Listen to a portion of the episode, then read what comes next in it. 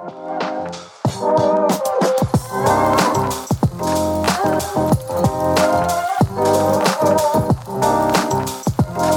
Питер! С вами подкаст о еврейском комьюнити Петербурга и о людях, которые его делают. Сегодня в студии я э, из ведущих одна, еврейская мамочка Ника Войтяцкая. Всем привет! И с нами на связи из Турции, из теплой Анталии, Паша Летников, наш любимый соведущий. Да, всем привет. Привет, Паша. И я сразу представлю наших чудесных гостей сегодня. У нас э, в студии здесь директор Шамира Владимир Юрьевич Антокольский и э, учитель английского, а также специалист по пиар-продвижению школы Римма Яковлевна. Можно поздороваться вслух. Да, всем РФТОФ и шалом. Надеемся, что все будет хорошо. Мы тут два с половиной километра пробирались по заснеженному Питеру, пешком решили, вот дошли. И, и очень рады всех видеть. Спасибо. Э, Взаимно, я, да. Я тоже, Паша, ты там, наверное, уже не в наших реалиях в Турции. Я тоже пробиралась сейчас через сугробы. Единственное место, мне кажется, в городе, которое хорошо почищено, это тротуар около Эрмитажа. Нет, около школы Шамир. Вот у, нас, у нас почищено очень хорошо, все не дадут соврать. Не только мы, там же каждое утро губернатор едет с машиной с сигналкой, поэтому А-а-а. там... Ну и мы приложили свои усилия. Вы сами чистите? Да. В этом с удовольствием участвуют дети, вот, видя, что это можно, например, вместо физкультуры или еще чего-то. Если кто-то делает, они прибегают, можно я, можно я, можно. Да, я, можно скажу, вчера была на мероприятии, не присутствовала в школе. Прихожу, мне сегодня рассказывают первым делом, как Владимир Юрьевич с учениками восьмого и э, десятого класса дружно чистили снег во дворе школы. Вот так. Прикольно. Да. Хорошая разминка. Я тоже люблю, на самом деле, снег почистить, но только если это вот что-то свое такое. Не ну, просто так мы считаем, что это наше. Конечно. Так, мы немножко сбились с курса, который обычно идет наш подкаст. Э, а мы, мы такие. Все нормально. Главное, чтобы было весело всем. Мы обычно обмениваемся небольшими новостями. Паша, какие у тебя новости? Я слышала, ты теперь встаешь чуть ли не в 5 утра, чтобы побегать. А, да не, мы так, в принципе, и вставали. Да, сейчас просто это делать э, тяжелее, потому что рассвет с каждым днем все позже и позже. К сожалению, ты там упомянула теплые времена, которые здесь были. Две недели погода, вот, не знаю, два дня какой-то шторм, дождь э, и все такое. Там один день радует какой-то, не знаю, теплой погодой. Ну, Сочувствую, как бы... Паш, но не от всей души, честно. Нет, не, не от чистого сердца, да. Я 20 лет стою в 5 утра, и мне уже надоедает. В 5 утра? Ну, это самое удобное время подниматься, на самом деле, для дня, для всего как бы. А во сколько вы ложитесь, если можно такой вопрос? Вокруг 10. Ну, тогда логично. Тогда можно выспаться. С вами в одном ритме, я поддерживаю. Нет, я встаю все-таки попозже. Честно говоря, очень страдаю, потому что в этом году вот у меня сын пошел в школу, и нужно теперь вставать раньше, чем раньше. И я не высыпаюсь. Я не могу никак войти в режим, где я в 10 вырубаюсь с детьми. А если я вырубаюсь в 10, я просыпаюсь в 6, не выспавшаяся. В общем, пока что для меня очень тяжкие времена. Ну, мне кажется, это вопрос привычки на самом-то деле. Я вот тоже встаю, в отличие от Павла, не в 5, а в 5.30, но хочу вам сказать, что это просто прекрасная привычка пройтись пешком до школы. Очень мобилизует, э, чувствуешь себя свежим и готовым ко всему. Классный заряд энергии, да, да, с утра. абсолютно. Особенно по сравнению с детьми, которые приходят с заспанные, со слипшимися глазами. Вот хочется всем порекомендовать. Вот вам, уважаемые подписчики, рецепт успеха и здорового образа жизни. Всем вставать в 5 утра. Паш, что-то еще ты, чем ты хочешь поделиться или уже приступим? Ну, хочу поделиться, что ко мне на этой неделе приехали э, мои замечательные мама и бабушка, поэтому у нас э, каждый день э, по, по новому блюду добавляется. Мы все это не можем все, все никак съесть. Прикольно. Передавай привет тоже. Тогда маме. вам точно надо начать вставать рано и бегать. В общем, как в Советском Союзе мы приближаемся к ситуации, что последний в аэропорту должен выключить свет, получается.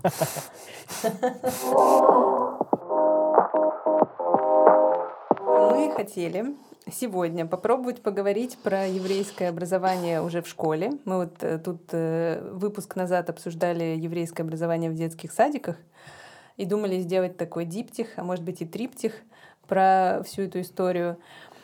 Что у вас вообще за школа? Как, э, давайте для тех, кто первый раз включил Шалом Питер или первый раз слышит слово Шамир, расскажем чуть-чуть, что это такое и где это находится. Ну, это такое э, интересное место, где кто только не учится, и мусульмане, и евреи, и э, русские. При этом мы школа Хаббат Лайт, имеется в виду, что начиналась она когда-то как э, школа, созданная религиозной интеллигенцией выходцев из Советского Союза, такой союз.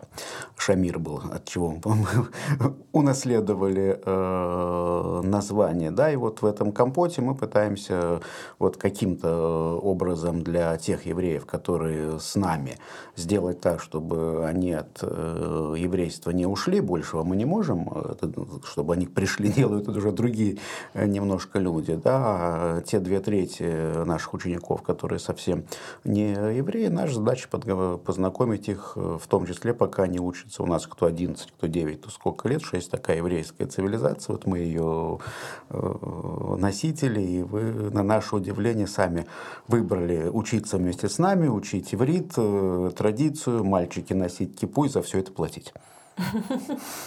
А у вас, погодите, две трети учеников это не евреи? Ну, смотрите, у нас э, мы же понимаем, что еврей это тот, кого мама еврейка. Mm-hmm. И не мы придумали это правило несколько тысяч лет тому назад, не нам его в общем менять. И поэтому таких детей, у кого мама э, еврейка, причем здесь мы верим на слово, потому что мы не можем требовать mm-hmm. по закону от мамы ее свидетельства о рождении. Здесь мы, собственно, верим на слово, плюс обычно ну, людям не имеет смысла, смысла, смысла нас обманывать, скидку они за это не, значит, не э, получат э, в оплате. Да? Значит, одна треть это те, у кого папа, mm значит, или э, дедушка. Вот. Но мы понимаем, что вот, собственно, для э, еврейского мира они не евреи, они сочувствующие. Вот хочешь не хочешь, если они хотят не только приехать в государство Израиля, там, укорениться, а войти в общину, то придется проходить гиюр. Одна треть это те, кто их просто устраивает э, педагогика, они э, приходят и учатся вместе с нами, дети не знают, кто из них кто. То есть, если дети начнут интересоваться, кто из них кто, я испугаюсь. Потому что этим не, не, не, не, не, не интересует. То есть дети считают, что либо все вокруг евреи, как он, либо все вокруг э, не евреи, как он. Единственное, что там у нас э, периодически появляется какое-то количество мусульман, но по ним видно, что они в данном случае мусульмане. А так... Э, они тоже носят кипы? Да. Ну, а. слушайте, они все равно носят головную угу. убор, только вместо своего традиционного они носят э, нашу брендированную э, шамира. Вот. И при этом главная наша задача, для чего детей приводят э, в школу, это, конечно, светское образование в тех традициях, которые сформировались в нашей стране, что загоняет наш, нас немножко в рамки, потому что это образование немножко отстает от э, э, современности, но оно дает четкое понимание тем, кто родителям, которые приводят, чего мы все-таки с ними будем э, делать, где мы отдаем дань современности, где мы отдаем дань традиции, не только в данном случае еврейской. А вы стараетесь э, выходить как бы за рамки вот этого формального пути, который навязывает государство? Ну, слушайте, этот вопрос э, очень э, сложный, покупаем или продаем. Любая частная школа, мы в этом смысле, в полном смысле частная школа. У нас родители платят деньги за обучение, покрывая где-то порядка 75-80% наших потребности остальные э, мы добираем, а не только мы, любая частная школа, вот все вещи, э, которые э, нельзя обойти в государственной школе, можно обойти в частной, будет без сомнения обходить. Их набор достаточно широк, не здесь об этом сейчас говорить, и не все тайны и секреты раскрывать. Например, на разговорах о важном, которые обязательны, мы разговариваем о том, что сами считаем важным. Да, важным, при этом детям говорится вообще какая тема сегодня не была по всей э, стране, чтобы они, не дай бог, не оговорили, что сегодня говорили о морской пехоте России, а им, к ним приходил, вот, предположим, э, международный гроссмейстер из Израиля, шахматный, как Ничего бы, себе. значит, э, который рассказывал, как монетизировать э, свою шахматную деятельность, потому что у него в Ютубе миллион подписчиков на том канале, где он не только он в данном случае работает. Мы посчитали, что и, собственно, из присутствующей группы 11 классников, те, кто сдают профильную математику, математику среди прочих вопросов прозвучало самое правильное. Сколько вы зарабатываете? Вот она, еврейская школа, все верно. Вот, значит, э, и просто вот, э, вот таких вещей достаточно много, которые пока нет полностью вот такого совсем уже тотального цифрового контроля, как в соседнем большом государстве на Востоке.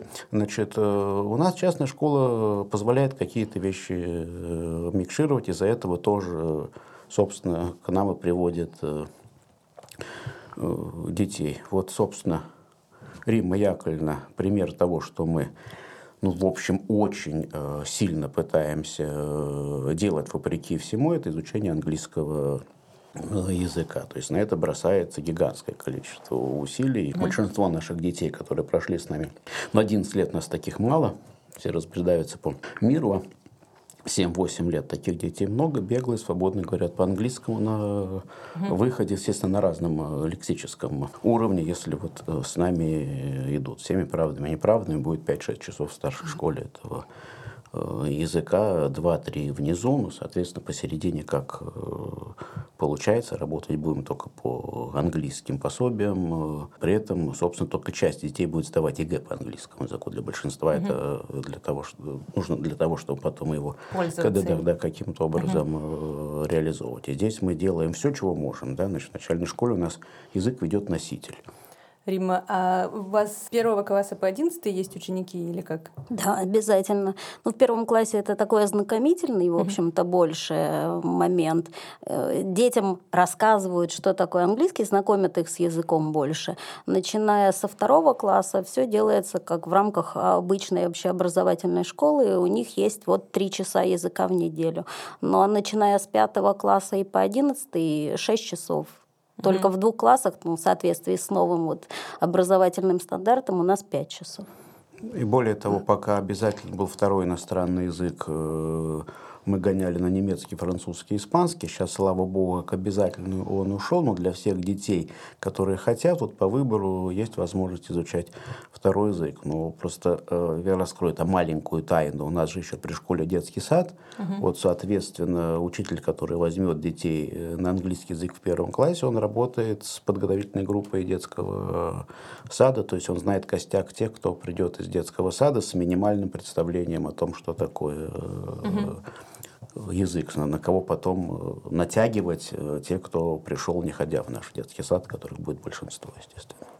Ну, можно мы еще похвастаемся, что у нас и по французскому, и по испанскому тоже носитель есть. Круто.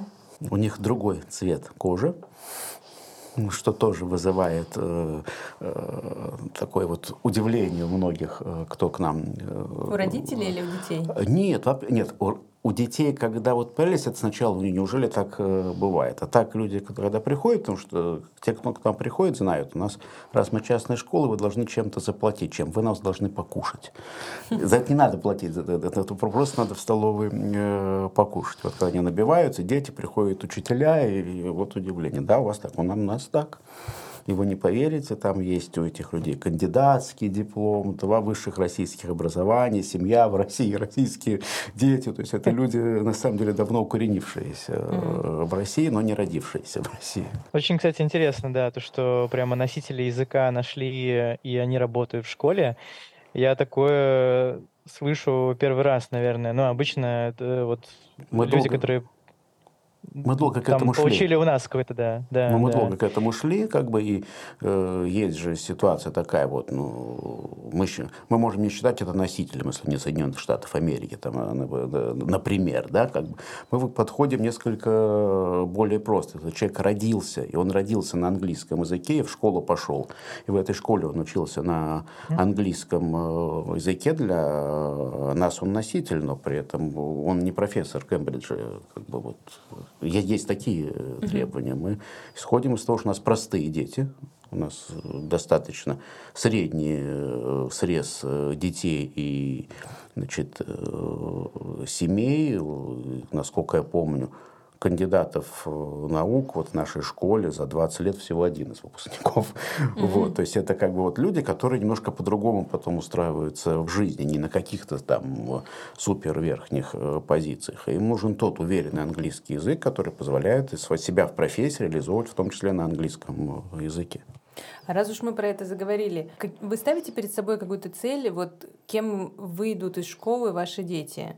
Не ваши конкретно, а дети, ученики, куда они дальше пойдут? То есть, э, что из них должно получиться вот благодаря школе, да? Что она из них сформирует? Тут смотрите, я извиняюсь, я всегда влезаю вперед. Тарима, надо мне надо перебивать и останавливать, искать кнопку Ури, как бы. Э, вот. Э, просто это модно очень было, портрет выпускника. Это модно, и его можно делать, он достаточно бессмысленный, потому что жизнь, она вносит э, свои перспективы. И мы живем э, в очевидно, э, не недоразвитой, вполне себе развитой, но достаточно бедной э, стране. И эта бедность заключается в том, что у нас в образовании нет того, что может быть в Англии или каких других странах, лонгитюдных исследований, то есть исследования образования, которые лет на 20 вот, которые угу. могут вот именно посмотреть, что будет там через 20 лет после детского сада, что будет через 20 лет после... Э, целое, а, целое поколение да, охватить. Да, да, да, то есть, то есть вот, вот э, и смотреть в этой ситуации, смотрят не на то, какая у тебя физика и химия, смотрят семья, отношения угу. с законом, с армией, там, с детьми, там, э, профессия с, и, и так далее. Вот, то есть вот это то, то, в чем мы потом сможем состояться.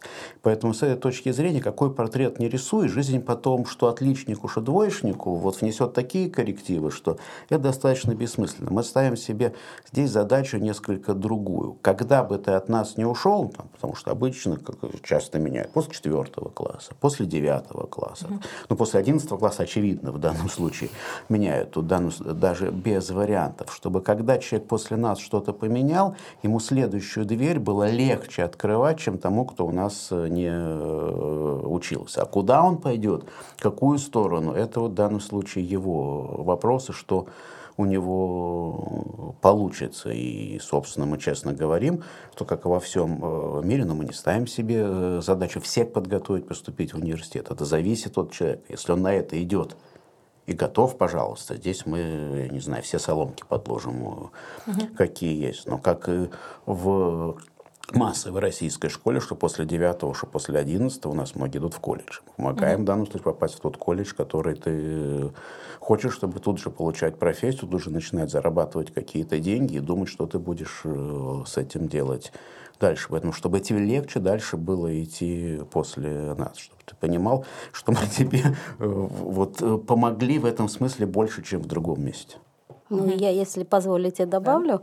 Да. Я вот как мама, как вижу себе задачу родителя, учителя, ну, наверное, приложить все усилия к тому, чтобы наши дети могли прекрасно обходиться без нас. Да. И, в общем, мы, как учителя, именно эту задачу перестовой и ставим. Они должны выйти в эту жизнь и уметь в ней существовать, обходиться без подпорок, без угу. поддержки кого бы то ни было, то есть уметь полагаться на самих себя. А для этого наша роль роль – это снабдить их необходимым набором инструментов, не только академическими, ну, можно и так сказать, э, не только академическими какими-то знаниями и навыками, но в том числе уметь социализироваться в обществе, уметь анализировать информацию, научиться приоритеты какие-то расставлять в этой жизни. Ну и есть еще второй момент. Все-таки, все-таки школа – это такой момент детства, который заканчивается через 11 лет. Люди выходят во взрослую жизнь. И мы хотим, и, я надеюсь, э, можем, наверное, это констатировать, что наши дети с радостью вспоминают о своих школьных годах. И это в том числе тоже наша задача. То есть мы не должны отвратить у них желание учиться в принципе угу. и находиться вот в этом детском школьном коллективе, в частности. И плюс вот то, что сказано, обходиться без нас, у, у нас это очень э, важная и гораздо более трудно выполнимая задача, если бы они оставались в государственной школе. Потому что те дети, которые приходят к нам, зачастую родители сразу не хотят, чтобы они оказывались вот в 2000-й государственной школе на, не знаю, 10 тысяч квадратных метров с 50 Э, взрослыми, которые не в состоянии эту школу контролировать, и ребенок там сам на своих ошибках э, учится выживать, решать свои проблемы, тогда либо кто-то вот попал в эту ситуацию, понял, что в ней ему некомфортно, и у него нет шансов на успех. И он попадает к нам, где школа 1300 метров, там 200 детей и 40 взрослых, которые эту школу контролируют каждый угол, и где, собственно, ничего сделать без нашей воли не невозможны, где маленькие не боятся больших, там и наоборот большие бегают от маленьких, потому что те позволяют э, в условиях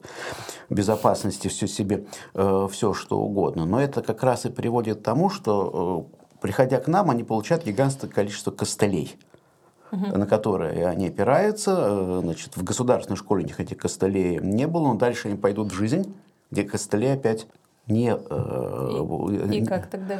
Одна из наших э, задач э, объяснить, э, доказать, заставить, э, я не знаю, там повысить голос э, с, с одной темой. Вот здесь по W13 тепло, хорошо, светло, Э, радостно, все взрослые приходят только для того, чтобы вас что-то э, впихнуть, дать и так далее. Но когда вы от нас уйдете, там другая жизнь. Там в том числе полицейский с дубинкой на улице не будет вам повторять э, ничего из того, что мы повторяем 10 раз. Вот это в том числе вот одна из тех вещей, над которыми мы думаем, собственно, каждый день. Потому что иначе это будет просто вот такой хороший инкубатор, хорошее такое теплое место, где ты пересидел, а потом реальная э, жизнь. Я, я про костыли подумал, что бывают костыли, которые помогают опираться тебе э, при ходьбе, а бывают костыли, которые тебе суют в колеса при твоем движении.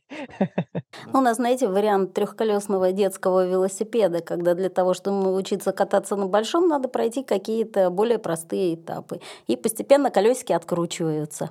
Вот и там получается, что до седьмого, например, класса действительно, пускай расцветают тысячи цветов, мы можем закрывать на что-то какие-то э, глаза, но приходит на последние четыре года, восьмой класс, полная линейка предметов, добавились и алгебра, и геометрия, и физика, и химия. Мы начинаем объяснять, что все, дальше только результат. Э, если у нас результата нет, ваши родители зря платят э, деньги, а ну, вы потом не заработаете. Просто и дети подстраиваются? Кто подстраивается, кто не подстраивается, но дальше начинают работать законы коллектива, поэтому мы против маленьких классов. То есть мы пережили тот этап, когда у нас в классах было меньше 10 человек, мечта любого родителя, который думает, что в частной школе так и должно быть. Это много где так. Но такой класс не является коллективом. Это означает в, на любой деятельности это конфликты между одновременно всеми э, участниками, которые не понимают, почему сейчас мне чего-то дополнительно, ему чего-то дополнительно объясняют, а не мне.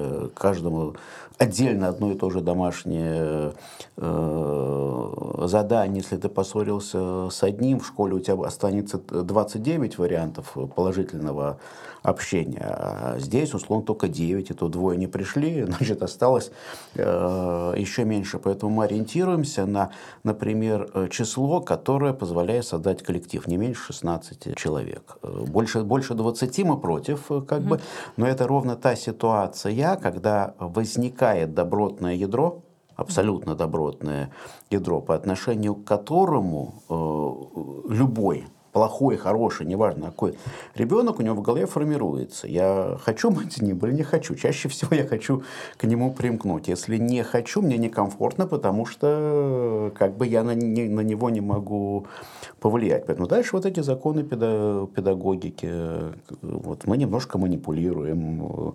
Вот. Очень интересно. Ну, как бы это, собственно, знает более-менее любой учитель в классе стандартном, где 30 человек. Это просто используется каждый день, потому что в нем всегда есть 10 человек, которые добротные. Да, как бы, не, как, остальные 20, они могут быть совершенно разные, да, есть на кого опираться. Ну, поэтому поняли, что обязательно класс должен иметь свой вот этот коллектив, да, не меньше 16 человек должно быть в классе.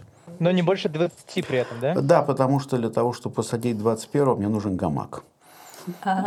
Вот. Но было время, это было время до ковида, это было время до ковида, а когда, э, ну, понятно, и отъезда такого не было, мы столкнулись э, с тем, что мы впервые отказывали э, людям. У нас никогда не было такой проблемы, всегда одно-два свободных места было. И мы брали, например, часто 21 если там звонили, я не знаю, Равин, еще кто-то очень просили, очень было, значит, нужно. Я вот со страхом вспоминаю те времена, потому что очень э, как бы мы не продажники, мы не продаем учебные э, места, мы, например, рады, если к нам приходят. Нам внутренне было некомфортно от того, что мы не можем взять и посадить, и мы вынуждены отказывать, не тесты проведя, у нас по-другому совершенно, весьма объективно, совершенно другой механизм прихода в нашу школу, и вот мы не знали, да, как вот теперь решать эту проблему. Простой способ повысить оплату, да, значит, но он такой достаточно вот, жестокий. Но дальше наступили вот все эти события, связанные с ковидом, войной и так далее. Как-то нам сейчас проще, у нас всегда есть один-два свободных места практически в любом классе. Счастливый тот учитель, да, или успешный учитель, вот к которому выстраивается очередь из учеников, да, и э, в вашу школу такая очередь выстраивается. Вот как вы сами э, определяете, то есть как вы сами думаете, в чем заключается вот этот успех? Почему к вам э, э стремятся попасть на обучение э, дети, родители?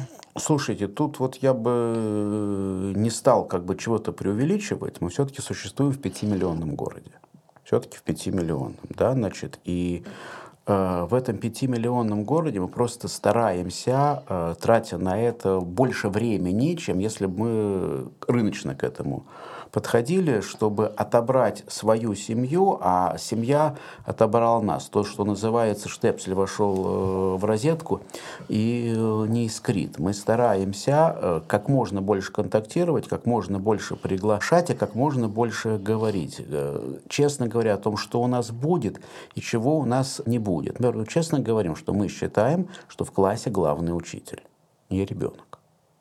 Потому что если в классе главный ребенок, вот непонятно, что у учителя э, в этой э, ситуации получится. Не все родители это сейчас э, принимают, и мы их понимаем. Они найдут место, ту школу, скорее всего, не государственную тоже, где ребенок будет главным. И дальше как бы будут смотреть, что из этого выйдет. Здесь мы говорим, пожалуйста, да, как бы мы э, не будем от вас принимать, э, как бы вам это не казалось обидным, замечаний, что учитель не так работает. Вот у него есть профессиональный ценз его учили, он делает так, как положено. Если э, между нами в этой ситуации какое-то непонимание, мы не можем измениться, потому что мы не можем, вот то, что захотите вы, не понравится другому родителю. Наша задача вот показать, мы работаем э, так, со всей любовью к детям, уважением к вам, но у нас что-то получится, если мы будем работать там. Если вы понимаете, что это не ваше, значит это просто не э,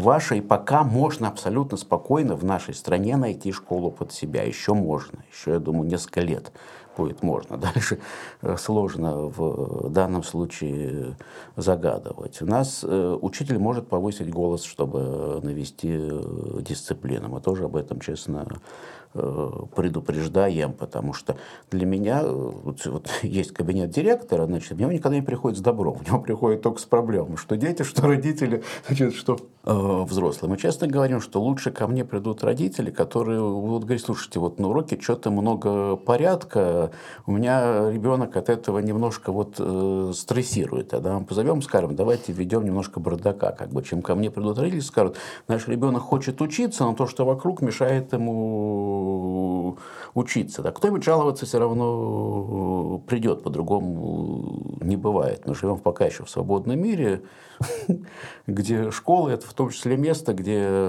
родители абсолютно не опасаясь ничего, могут выражать свое недовольство. Это всегда, это всегда можно почва для этого, она всегда есть. Кто-то у кого-то спрятал портфель там, и кто-то кому-то что-то не то сказал. Но вот наша задача не очередь выстроить. Вот когда я говорю, говорил, mm-hmm. что когда у нас вдруг она 4 года назад появилась, нам было некомфортно. Мы не знали, как это нормально разрулить. Наша задача, чтобы нас нашли, и мы нашли, честно, вот представляю. При этом мы вот э, все очень в школе разные. Из того, что я понимаю, у Рима педагогическая философия несколько не такая, как у меня. В чем-то более свободная, в чем-то более э, консервативная. Вот, но... А как вы устраиваете вот этот коннект между командой учителей, директором, там, заучем?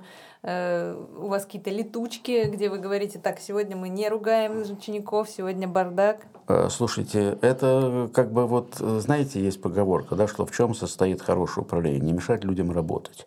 То есть у нас есть некие такие наши совещания, которые ну, раз в два месяца проходит, мы не сможем, никогда не получается, что на них собираются все, но вот э, какая-то сверх часов. А так, я тень отца Гамлета просто за, э, Рима знает, да, за урок я в каждый класс два-три раза войду.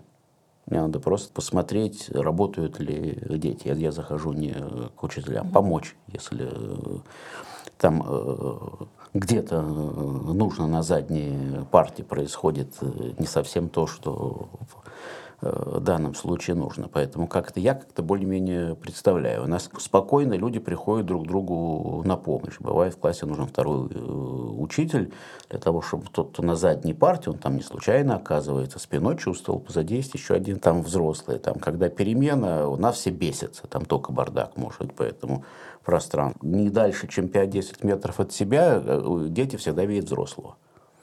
Поэтому скорость немножко снижается, а по поводу слов возникает вопрос, это ли я сейчас хотел крик.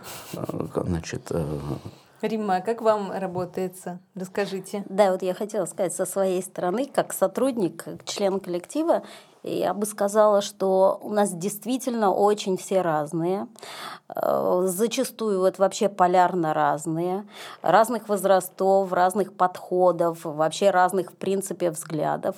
И что я уверена, могу сейчас сказать не только от себя лично, но пообщавшись со многими очень в нашем коллективе, я вам могу совершенно достоверно сказать, что, наверное, самое главное, ну, одно из э, самых главных вещей, которые ценят, ну, без сомнения, большинство людей в нашем коллективе, это вот именно возможность реализовать свой собственный подход.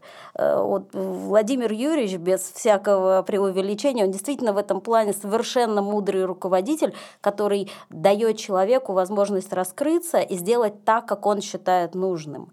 Мы же понимаем, что если учителя на уроке начать там зажимать со всех сторон, то никакого креатива не будет, никакого полета фантазии не будет, никакого эмоционального такого взрыва не будет. Это то, что прежде всего оценит любой ребенок, что цепляет ребенка ребенка на уроке, это не э, структурированно только изложенный материал. Ну, для этого можно зайти и посмотреть любое видео в интернете, или там почитать конспект, или что-нибудь еще делать. Что цепляет человека? Это эмоции, первую очередь. Поэтому учитель на уроке должен быть интересным человеком прежде всего. Но если его ставят в очень конкретные рамки, маловероятно, что он себя в этой связи сможет реализовать.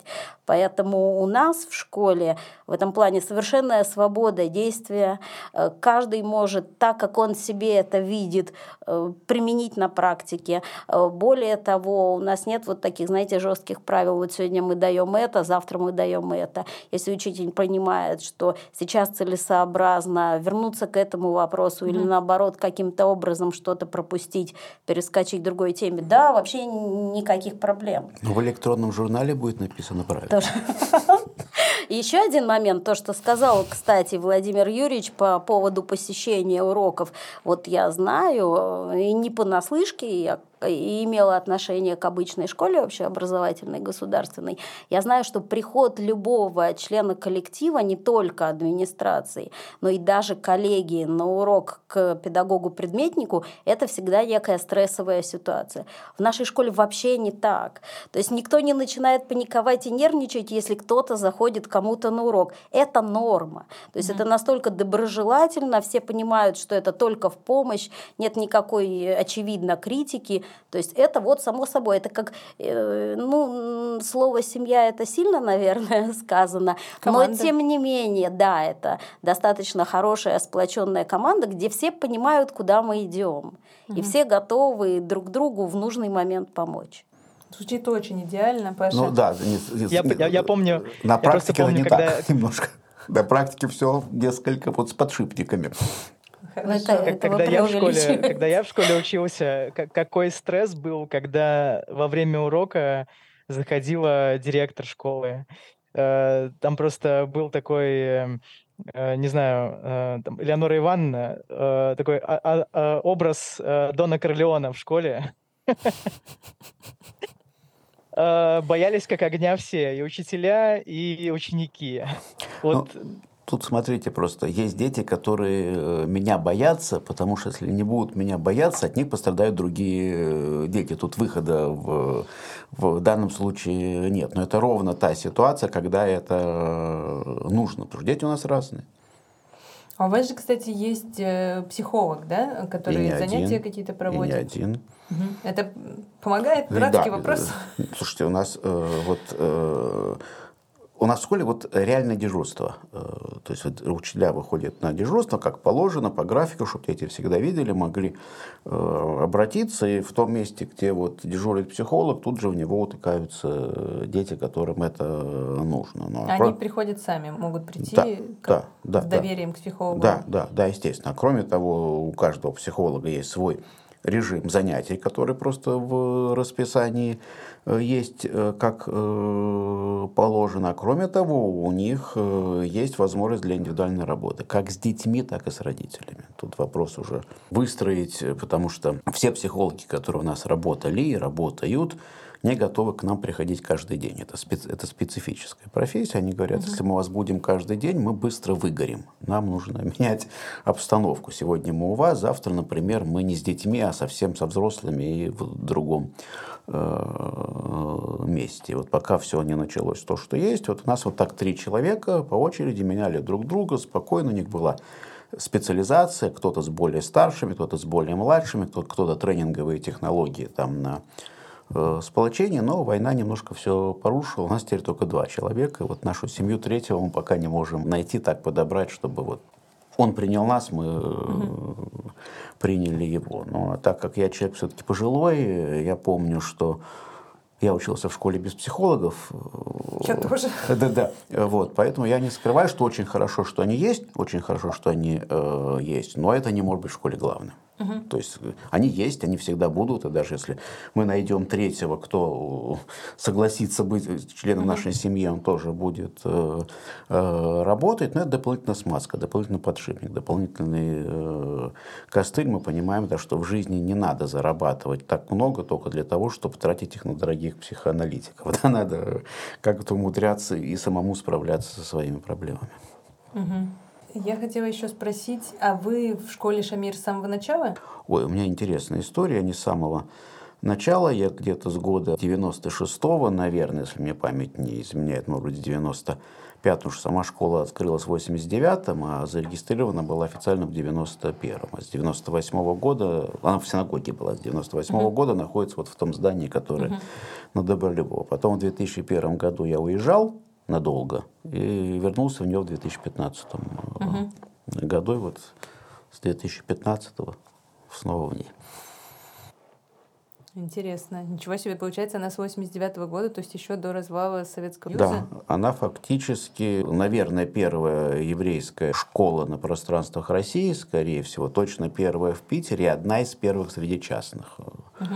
вообще школ. Она изначально частная была? Да, она изначально была частная. У меня просто такой вот вопрос есть. Мне самому интересно, а, вот все-таки школа частная, и это, это бизнес. Это не бизнес. Это вот надо понимать. Э, я сразу же перебью. Частное да. это, угу. форма собственности. Бизнес угу. это извлечение прибыли. Это кислое и холодное примерно. Значит, практически 99 99 э, процентов 99 э, сотых процента школ в Российской Федерации некоммерческие организации, что государственные, что негосударственные мы, нашей задачей не может быть извлечение э, прибыли. Если у нас к концу года остается что-то, что мы не потратили на уставные цели, это обложено будет таким количеством налогов, что мы лучше в последний момент купим ненужное, да, чем э, это э, отдадим. У нас это просто реальные для нас потери, а для директора государственной школы это выговора и все что угодно. Школы должны под конец года все потратить. Остаться может только с объяснением. Вот это мне нужно в январе заплатить заработную плату. Или там я запланировал в январе-феврале купить что-то дорогостоящее, я вот э, зарезервировал на вот это э, деньги. Поэтому бизнесом мы э, не, не занимаемся. Мы именно не, коммерческая, не коммерческая организация. Нам нужно доход, доходы, доходы свести с расходами. я просто хочу объяснить вот свое мнение. Наверное, ну, вот оно обывательское. Как вот, не знаю, думают, возможно, многие родители, да, почему а, люди, там, имеющие средства, да, все-таки предпочитают отдавать детей там в частные школы. Потому что Э, государственная школа — это учреждение, наверное, где нет э, никаких KPI э, у директора у учителя, да, то есть сразу, это бесплатное... Сразу перебью. Как, как раз государственная школа обложена сейчас модным KPI. Начиная с нулевых э, годов, когда мы в очередной раз перестраивали систему российского образования, то есть брали чужую. Российской системы образования нет. В разное время просто мы брали из разных э, стран э, кальки. Так вот, современный директор государственной школы обложен этими KPI сверху донизу, которые легко считаются, заходишь на сайт, видишь эту объективную информацию и так далее. И в этом смысле как раз директору частной школы проще, потому что его не будет никто бесконечным количеством вот этих этих критериев э, мучить. Есть дети, ты сводишь бюджет, ты не идешь к собственнику, помогите мне с э, деньгами или еще чем-то. К тебе идут дети, у тебя нет проблем с э, работниками и занят значит, места. Да. Вслед за теми родителями, которые идут жаловаться, приходят те родители, которые хвалят, уж по-другому значит, не... Все, все, в данном случае все нормально. Директору государственной школы сейчас не позавидуешь вообще ни с какой какой э, стороны. Да, вот хорошо. вот я просто хочу про- продолжить, да, а, вот эту линию размышления. И вы просто по ходу немного проливаете свет. А, просто опять-таки в, э, в обывательском мнении, да, если школа частная, значит там а, как бы руководство заинтересовано, чтобы а, давалось какое-то реальное там образование, да, чтобы а, было какое-то качество. То есть а, в государственной школе это качества нет, а частная школа — это равно качество, потому что частная школа — это бизнес, который конкурирует с другим бизнесом. И успеш... успешность зависит от того, насколько там ребенок потом э, будет, не знаю, поступит, сдаст ЕГЭ там, и так далее. Ну, вы понимаете, да, мою мысль, о чем я хочу сказать? Да, если вы посмотрите статистику, вы увидите, что средний балл в государственных школах на ЕГЭ выше, чем средний балл в частных школах на ЕГЭ, потому что там учатся те, кому не нужны костыли. То есть, надо, то есть вот эти вещи, ну, это, есть обывательская вот такая вещь э, априори. Частная школа хорошая, государственная нет. Это не так. Да, да, да. То, то есть мы все же не начинали работать в государственной школе. Э, значит, у нас, я не знаю, может быть, два учителя, которые вот э, и начинали в, государ... в частной школе и продолжают в частной школе. Большая часть наших учителей, те, кто работали в государственной школе. И если что-то случится, вернутся и смогут работать в государственной школе. Это некий, в данном случае, миф. Есть хорошие и плохие государственные школы, есть хорошие и плохие э, частные школы. Просто в России э, частная школа немножко не такая, как это было там, где частная школа возникла. Это англосаксонская цивилизация.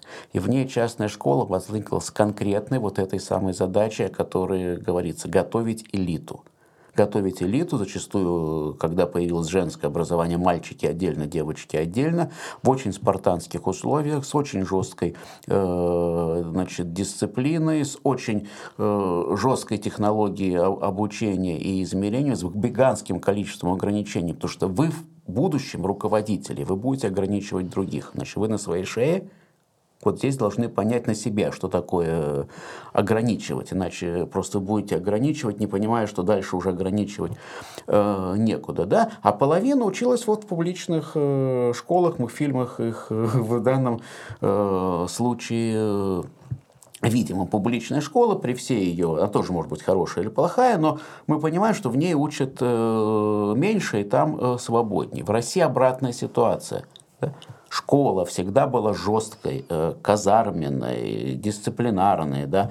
да, господин учитель, вы правы, господин учитель, я дурак, господин учитель, можно, господин э, учитель и э, так далее. В этой ситуации частная школа в России возникла как место уйти вот от этого во что-то ну да. Да, более свободное. Современное образование – это спорт. И тренер, который жалеет того, кого он тренирует, у него медленнее проплывет, ниже прыгнет. Это надо э, просто очень хорошо понимать. И нормальная, с моей точки зрения, качественная частная школа просто честно говорит, вот на этом берегу, что будет в ней. И куча школ, их очень много говорят, ребенку будет просто хорошо. Он будет приходить с улыбкой, уходить с э, улыбкой. Мы его будем любить, если при этом как бы вот э, он чего-то э, не доберет. Но вы же понимаете, вы сейчас заплатили здесь деньги за то, что было хорошо, но вы доберете какими-нибудь репетиторами э, в конце до экзамена. Честно, вот так договорились, все нормально. Мы на входе говорим другое, мы будем учить.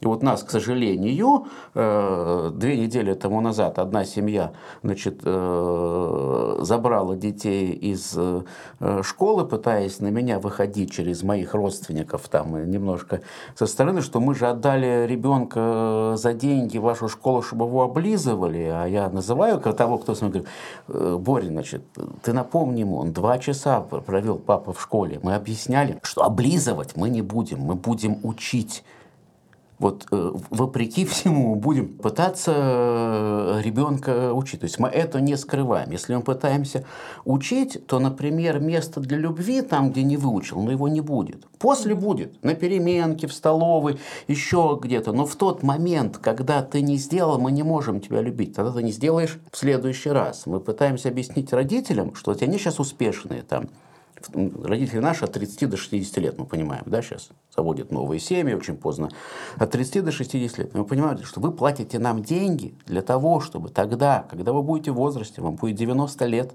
вы не сможете работать, все ваши накопления, даже если биткоины, будут уже ничего, ни, ничего не будут э, стоить, и все ваше благополучие будет зависеть от того, что могут э, ваши дети. Вот вы за это сейчас э, платите деньги, что мы сделали для них какую-то ступеньку, после которой они двинулись и получили нормальную профессию, стояли обеими ногами, вы не боялись, вы понимали, что вам есть на кого опереться, кто о вас будет э, заботиться, у него хватит и на свою семью в данном случае, и на вас. Если мы будем облизывать, вот точно вот этого не будет. Ребенок будет ждать, что его всю жизнь будут э, облизывать. Поэтому вот это вот такая вещь. И все школы разные. Главное честно предупреждать на, на, входе, чего в данном случае будет. С этим и связаны штепсели и розетка. У нас беседа вот с семьей, которая вот так пришла, но она часа два на часа два. В первую очередь, нам, конечно, задают вопросы, когда мы успеваем. Мы задаем э, вопросы, когда успеваем, значит, доносим вот, примерно ту. При этом, говорю, мы не, мы не идеальные. То есть, вот э, я как бы с меня к концу дня ходит 7 потов, и на браслете будет, я не знаю, ну минимум 20 тысяч шагов и 80 этажей, которые я там э, набегал по школе, значит, за э, день. И у нас разные вещи э, могут быть, но изначально мы говорим, на что направлены. Пытаемся сотрудничать с теми, для кого вот это главное. Вот. Бывает не верят, вот как вот эта ситуация. Ну, вы там, преувеличиваете. Ну, тут реально нужно, чтобы родитель четко понимал, что он хочет от школы, и слушал, а не фантазировал, что ему говорят в школе, что будет дальше.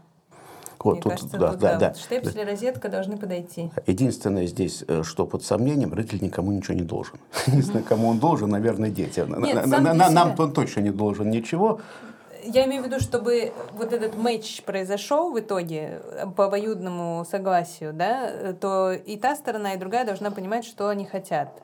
Если просто на основании каких-то обывательских там представлений или мыслей, каких-то там, не знаю, фантазий родитель отдает школу, и у него другие представления о том, что там должно быть, то получится вот, наверное, да, как-то да, так. Ну, да, но оно так и на самом деле получается. Можно зайти, там мы очень э, бережем наш Яндекс Директ, у нас там хороший э, аккаунт, который мы поддерживаем, увидишь, где-то порядка 10% комментариев в отношении нас очень нелицеприятные. И там правда. Ну, ровно потому, что как бы это вот та ситуация, ситуация, когда мы говорили об одном, и нам не верили. Да?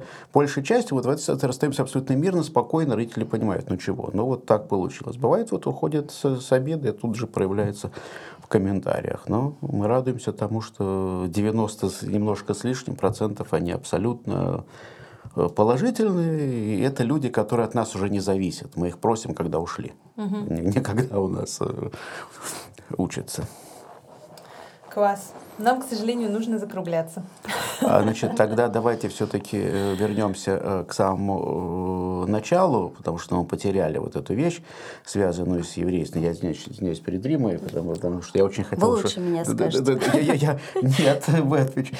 Значит, чуть-чуть я буквально представлю. чуть-чуть, чуть-чуть, чуть-чуть я представлю. А, Сейчас про другое.